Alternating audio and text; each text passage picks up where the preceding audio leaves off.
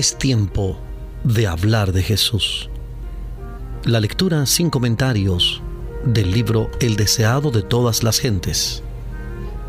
En Hablemos de Jesús. Capítulo 63. Tu rey viene. Omar Medina les acompaña. Alégrate mucho, hija de Sión. Da voces de júbilo, hija de Jerusalén He aquí tu rey vendrá a ti, justo y salvador, humilde y cabalgando sobre un asno, así sobre un pollino, hijo de asna. Zacarías capítulo 9, versículo 9, Zacarías 9:9. 500 años antes del nacimiento de Cristo, el profeta Zacarías predijo así la venida del rey de Israel. Esta profecía se iba a cumplir ahora el que siempre había rechazado los honores reales, iba a entrar en Jerusalén como el prometido heredero del trono de David. Fue en el primer día de la semana cuando Cristo hizo su entrada triunfal en Jerusalén. Las multitudes que se habían congregado para verle en Betania le acompañaban ansiosas de presenciar su recepción. Mucha gente que iba en camino a la ciudad para observar la Pascua se unió a la multitud que acompañaba a Jesús. Toda la naturaleza parecía regocijarse, los árboles estaban vestidos de verdor y sus flores comunicaban delicada fragancia al aire. Nueva vida y gozo animaban al pueblo, la esperanza del nuevo reino estaba resurgiendo. Como quería entrar cabalgando en Jerusalén, Jesús había enviado a dos de sus discípulos para que le trajesen una asna y su pollino. Al tiempo de su nacimiento, el Salvador dependió de la hospitalidad de los extraños. El pesebre en el cual yaciera era un lugar de descanso prestado. Y ahora, aunque le pertenecían los millares de animales en los collados, dependía de la bondad de un extraño para conseguir un animal en el cual entrar en Jerusalén como un rey. Pero de nuevo su divinidad se reveló, aún en las detalladas indicaciones dadas a sus discípulos respecto a su diligencia. Según lo predijo, la súplica, el Señor los ha menester, fue atendida de buena gana. Jesús escogió para su uso un pollino sobre el cual nunca se había sentado nadie. Con alegre entusiasmo, los discípulos extendieron sus vestidos sobre la bestia y sentaron encima a su maestro. En ocasiones anteriores, Jesús había viajado siempre a pie, y los discípulos se extrañaban al principio de que decidiese ahora ir cabalgando. Pero la esperanza nació en sus corazones al pensar gozosos que estaba por entrar en la capital para proclamarse rey y hacer valer su autoridad real. Mientras cumplían su diligencia, comunicaron sus brillantes esperanzas a los amigos de Jesús, y despertando hasta lo sumo la expectativa del pueblo, la excitación se extendió lejos y cerca. Cristo seguía la costumbre de los judíos en cuanto a una entrada real. El animal en el cual cabalgaba era el que montaban los reyes de Israel, y la profecía había predicho que así vendría el Mesías a su reino. No bien se hubo sentado sobre el pollino cuando una algazara de triunfo hendió el aire. La multitud le proclamó como Mesías, como su rey. Jesús aceptaba ahora el homenaje que nunca antes había permitido que se le rindiera, y los discípulos recibieron esto como una prueba de que realizarían sus gozosas esperanzas y le verían establecerse en el trono. La multitud estaba convencida de que la hora de su emancipación estaba cerca. En su imaginación veía a los ejércitos romanos expulsados de Jerusalén y a Israel convertido una vez más en nación independiente. Todos estaban felices y alborozados, competían unos con otros por rendirle homenaje. No podían exhibir pompa y esplendor exteriores, pero le tributaban la adoración de corazones felices. Eran incapaces de presentarle dones costosos, pero extendían sus mantos como alfombra en su camino y esparcían también en él ramas de oliva y palmas. No podían encabezar la procesión triunfal con estandares reales, pero esparcían palmas emblema natural de victoria, y las agitaban en alto con sonoras aclamaciones y osannas. A medida que avanzaba, la multitud aumentaba continuamente con aquellos que habían oído de la venida de Jesús y se apresuraban a unirse a la procesión. los espectadores se mezclaban continuamente con la muchedumbre y preguntaban, ¿quién es este? ¿Qué significa toda esta conmoción? Todos habían oído hablar de Jesús y esperaban que fuese a Jerusalén, pero sabían que había desalentado hasta entonces todo esfuerzo que se hiciera para colocarle en el trono, y se asombraban grandemente al saber que realmente era él se maravillaban de que se hubiese producido este cambio en aquel que había aclarado que su reino no era de este mundo. Esas voces son acalladas por un clamor de triunfo. Es muchas veces repetido por la ansiosa muchedumbre, es recogido por el pueblo a gran distancia y repercute en las colinas y los valles circunvecinos, y ahora la procesión es engrosada por las muchedumbres de Jerusalén. De las multitudes reunidas para asistir a la Pascua, miles salen para dar la bienvenida a Jesús. Le saludan agitando las palmas y prorrumpiendo en cantos sagrados. Los sacerdotes hacen sonar en el templo la trompeta para el servicio de la tarde, pero pocos responden. Y los gobernantes se dicen el uno al otro con alarma, He aquí el mundo se va atrás de él. Nunca antes en su vida terrenal había permitido Jesús una demostración semejante previó claramente el resultado.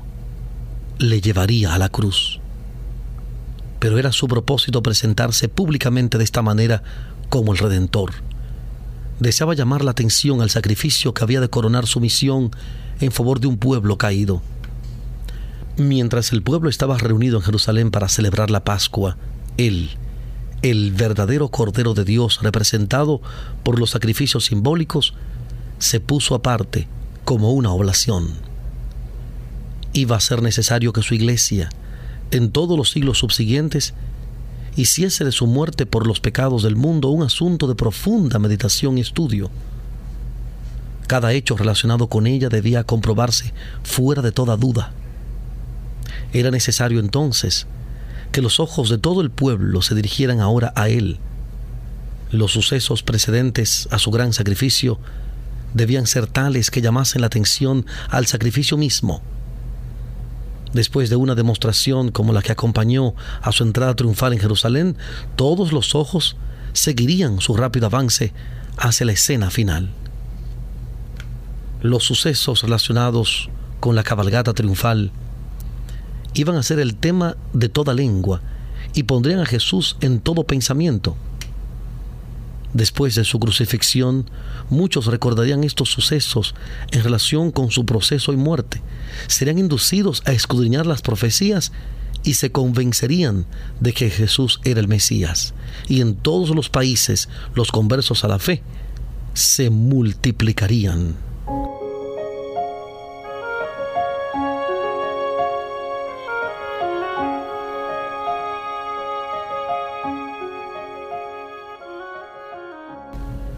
Estamos presentando la lectura sin comentarios del capítulo 63 del libro El deseado de todas las gentes. Capítulo 63.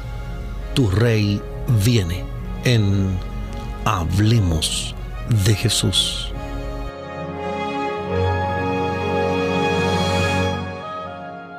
En esta escena de triunfo de su vida terrenal, el Salvador pudiera haber aparecido escoltado por ángeles celestiales y anunciado por la trompeta de Dios. Pero una demostración tal hubiera sido contraria al propósito de su misión, contraria a la ley que había gobernado su vida. Él permaneció fiel a la humilde suerte que había aceptado. Debía llevar la carga de la humanidad hasta el momento de dar su vida por la del mundo. Este día, que parecía a los discípulos el día culminante de su propia existencia, habría sido oscurecido con nubes muy tenebrosas si ellos hubiesen sabido que esta escena de regocijo no era sino un preludio de los sufrimientos y la muerte de su Señor.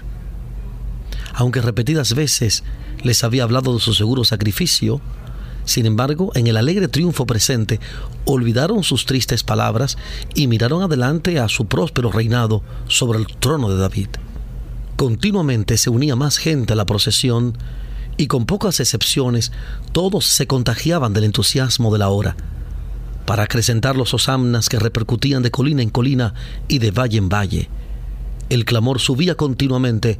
Hosanna al Hijo de David, bendito el que viene en el nombre del Señor, Hosanna en las alturas. Nunca antes había visto el mundo tal escena de triunfo. No se parecía en nada a la de los famosos conquistadores de la tierra. Ningún séquito de afligidos cautivos la caracterizaba como trofeo del valor real. Pero alrededor del Salvador estaban los gloriosos trofeos de sus obras de amor por los pecadores. Los cautivos que él había rescatado del poder de Satanás alababan a Dios por su liberación. Los ciegos, a quienes había restaurado la vista, abrían la marcha. Los mudos cuya lengua él había desatado, voceaban las más sonoras alabanzas. Los cojos, a quienes había sanado, saltaban de gozo y eran los más activos en arrancar palmas para hacerlas ondear delante del Salvador. Las viudas y los huérfanos ensalzaban el nombre de Jesús por sus misericordiosas obras para con ellos. Los leprosos, a quienes había limpiado, extendían a su paso sus inmaculados vestidos y le saludaban Rey de Gloria. Aquellos a quienes su voz había despertado del sueño de la muerte estaban en la multitud. Lázaro, cuyo cuerpo se había corrompido en el sepulcro, pero que ahora se gozaba en la fuerza de una gloriosa virilidad, guiaba a la bestia en la cual cabalgaba el Salvador. Muchos fariseos eran testigos de la escena y ardiendo de envidia y malicia, procuraron combatir la corriente del sentimiento popular con toda su autoridad trataron de imponer silencio al pueblo, pero sus exhortaciones y amenazas no hacían sino acrecentar el entusiasmo. Temían que esa multitud, por la fuerza del número, hiciera rey a Jesús. Como último recurso, se abrieron paso a través del gentío hasta donde estaba el Salvador y se dirigieron a él con palabras de reprobación y amenazas. Maestro, reprende a tus discípulos declararon que tan ruidosa demostración era contraria a la ley y no sería permitida por las autoridades, pero fueron reducidos al silencio por la respuesta de Jesús. Les digo que si estos callaren, las piedras clamarán. Tal escena de triunfo estaba determinada por Dios mismo. Había sido predicha por el profeta, y el hombre era incapaz de desviar el propósito de Dios. Si los hombres no hubiesen cumplido el plan de Dios, Él habría dado voz a las piedras inanimadas y ellas habrían saludado a su Hijo con aclamaciones de alabanza. Cuando los fariseos, reducidos al silencio, se apartaron, miles de voces repitieron las palabras de Zacarías. Alégrate mucho, hija de Sión Da voces de júbilo, hija de Jerusalén. He aquí que tu rey vendrá a ti, justo y salvador, humilde y cabalgando sobre un asno, así sobre un pollino hijo de asna. Zacarías 9:9. Zacarías 9:9. Cuando la procesión llegó a la cresta de la colina y estaba por descender a la ciudad, Jesús se detuvo y con él toda la multitud Delante de él yacía Jerusalén en su gloria, bañada por la luz del sol poniente. El templo atraía todas las miradas. Al destacarse entre todo con majestuosa grandeza, parecía señalar hacia el cielo como si indicara al pueblo quién era el único Dios verdadero y viviente. El templo había sido durante mucho tiempo el orgullo y la gloria de la nación judía. Los romanos también se enorgullecían de su magnificencia un rey nombrado por los romanos, había unido sus esfuerzos a los judíos para reedificarlo y embellecerlo, y el emperador de Roma lo había enriquecido con sus dones. Su solidez, riqueza y magnificencia lo habían convertido en una de las maravillas del mundo.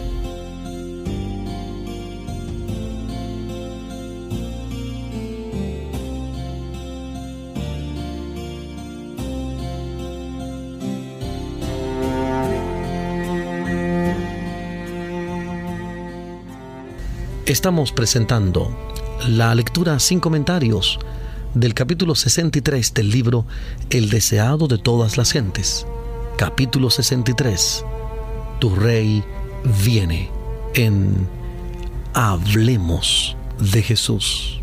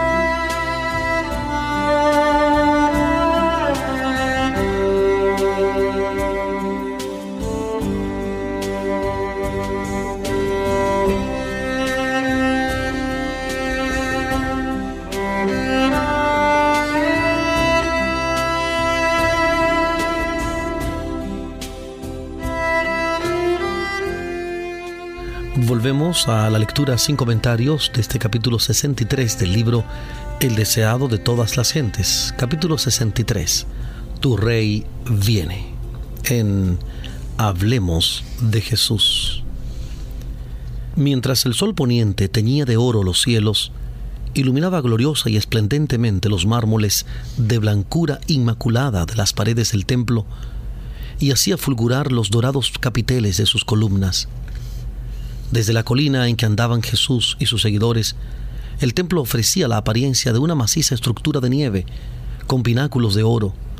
A la entrada había una vid de oro y plata, con hojas verdes y macizos racimos de uvas, ejecutada por los más hábiles artífices. Esta estructura representaba a Israel como una próspera vid. El oro, la plata y el verde vivo estaban combinados con raro gusto y exquisita hechura al enroscarse graciosamente alrededor de las blancas y refulgentes columnas, adhiriéndose con brillantes arcillos a sus dorados ornamentos, capturaba el esplendor del sol poniente y refulgía como con gloria prestada por el cielo. Jesús contemplaba la escena y la vasta muchedumbre acalla sus gritos, encantada por la repentina visión de belleza. Todas las miradas se dirigen al Salvador, esperando ver en su rostro la admiración que sentían, pero en vez de esto observan una nube de tristeza. Se sorprenden y chasquean al ver sus ojos llenos de lágrimas y su cuerpo estremeciéndose de la cabeza a los pies, como un árbol ante la tempestad, mientras sus temblorosos labios prorrumpen en gemidos de angustia como nacidos de las profundidades de un corazón quebrantado ¿Qué cuadro ofrecía esto a los ángeles que observan? Su amado jefe angustiado hasta las lágrimas. ¿Qué cuadro era para la alegre multitud que con aclamaciones de triunfo, agitando palmas, le escoltaban a la gloriosa ciudad donde esperaba con anhelo que iba a reinar? Jesús había llorado junto a la tumba de Lázaro, pero era con tristeza divina por simpatía con el dolor humano. Pero esta súbita tristeza era como una nota de lamentación en un gran coro triunfal. En medio de una escena de regocijo, cuando todos estaban rindiéndole homenaje, el rey de Israel lloraba. No silenciosas lágrimas de alegría, sino lágrimas acompañadas de gemidos e irreprimible agonía. La multitud fue herida de repentina lobreguez. Sus aclamaciones fueron acalladas. Muchos lloraban por simpatía con un pesar que no comprendían. Las lágrimas de Jesús no fueron derramadas porque presintiera su sufrimiento. Delante de él estaba el Hexemaní, donde pronto le envolvería el horror de una grande oscuridad. También estaba a la vista la puerta de las ovejas, por la cual habían sido llevados durante siglos los animales destinados a los sacrificios. Esta puerta pronto habría de abrirse para él, el gran Cordero de Dios hacia cuyo sacrificio por los pecados del mundo habían señalado todas aquellas ofrendas. Estaba cerca el Calvario, el lugar de su inminente agonía. Sin embargo, no era por causa de estas señales de su muerte cruel por lo que el Redentor lloraba y gemía con espíritu angustiado. Su tristeza no era egoísta. El pensamiento de su propia agonía no intimidaba a aquella alma noble y abnegada. Era la visión de Jerusalén la que traspasaba el corazón de Jesús. Jerusalén que había rechazado al Hijo de Dios y desdeñado su amor, que rehusaba ser convencida por sus poderosos milagros y que estaba por quitarle la vida. Él vio lo que era ella bajo la culpabilidad de haber rechazado a su Redentor y lo que hubiera podido ser si hubiese aceptado aquel que era el único que podía curar su herida. Había venido a salvarla ¿Cómo podía abandonarla? Israel había sido un pueblo favorecido. Dios había hecho del templo su habitación. Era de hermosa perspectiva, el gozo de toda la tierra. Salmo 48.2. Salmo 48.2. Allí estaba la crónica de más de mil años de custodia protectora y tierno amor de Cristo, como de un padre que soporta a su Hijo único En aquel templo los profetas habían proferido sus solemnes admoniciones. Allí se habían mecido los incensarios encendidos, de los que el incienso, mezclado con las oraciones de los adoradores, había ascendido a Dios. Allí había fluido la sangre de los animales, símbolo de la sangre de Cristo.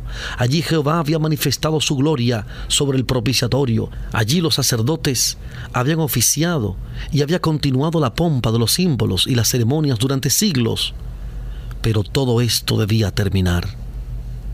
Jesús levantó la mano la mano que a menudo bendecía a los enfermos y dolientes, y extendiéndola hacia la ciudad condenada, con palabras entrecortadas de pena, exclamó, Oh, si también tú conocieses, a lo menos en este tu día, lo que toca a tu paz.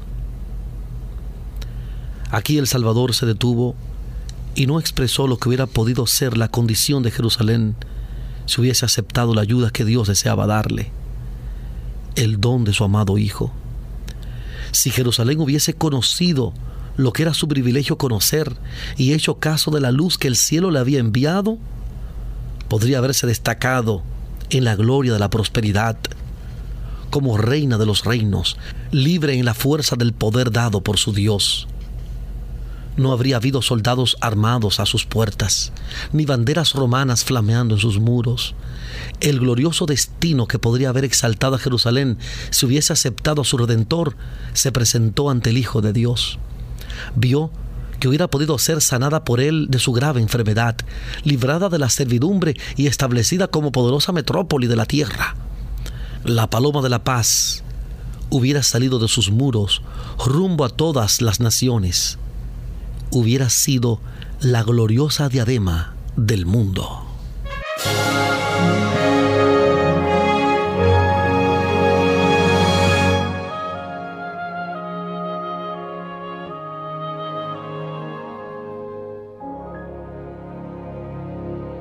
Pero el brillante cuadro de lo que Jerusalén podría haber sido se desvanece de la vista del Salvador. Él se da cuenta de que ahora está ella bajo el yugo romano, soportando el ceño de Dios, condenada a su juicio retributivo. Reanuda el hilo interrumpido de su lamentación.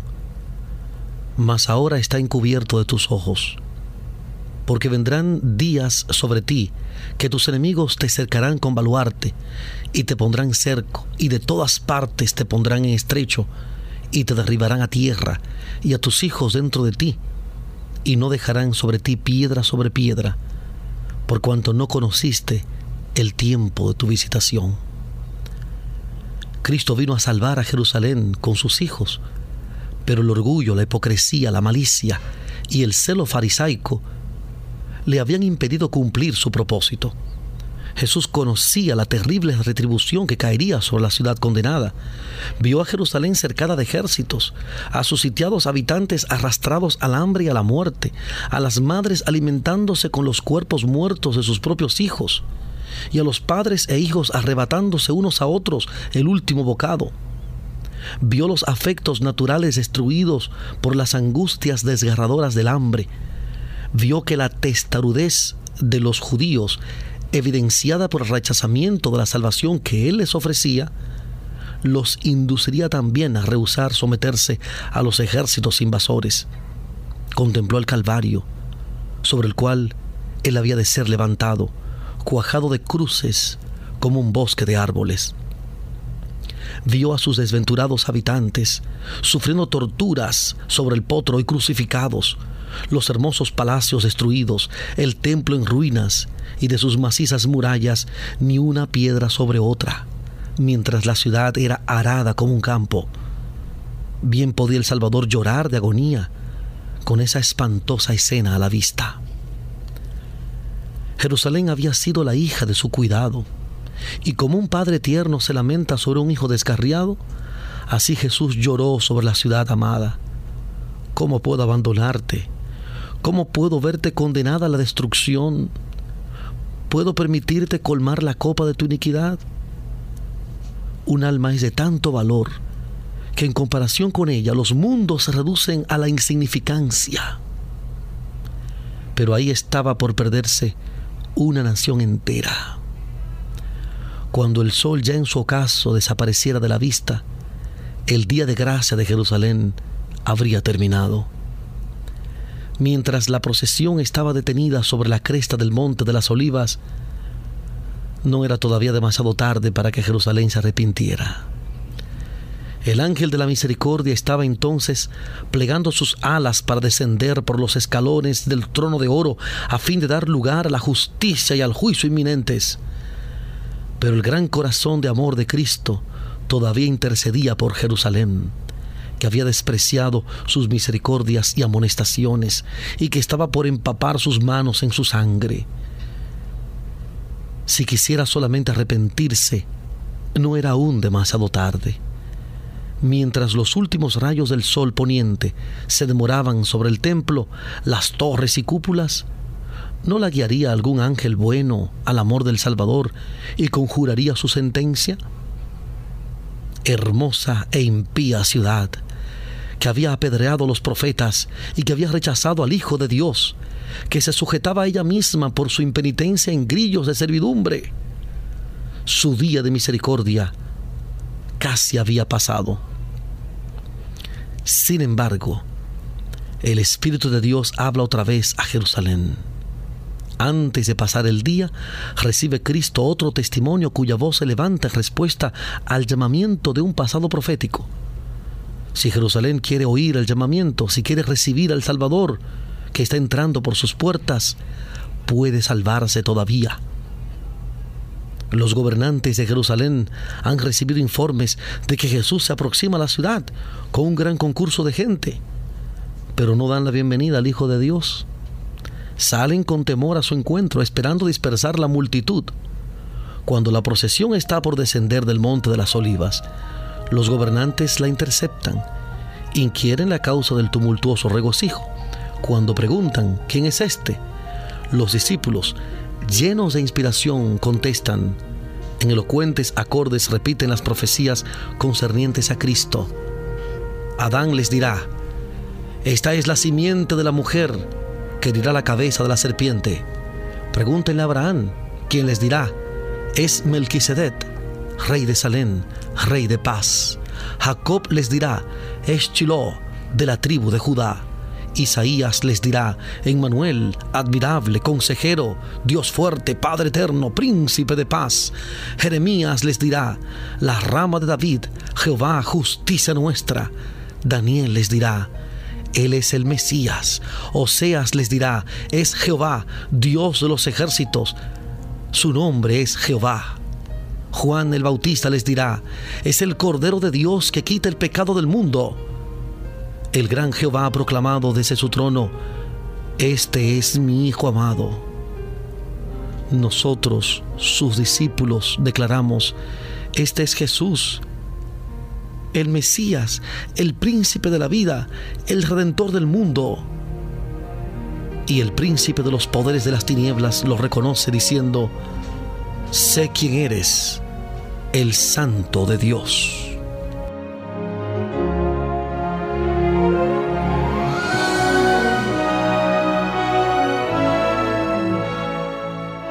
hemos presentado la lectura sin comentarios del capítulo 63 del libro El deseado de todas las gentes. Capítulo 63.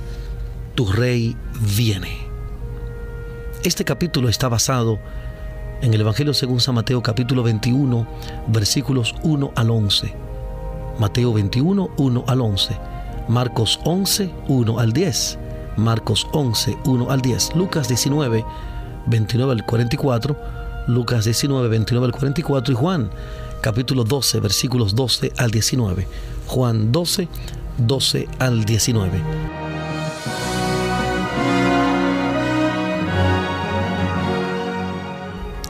Hablemos de Jesús.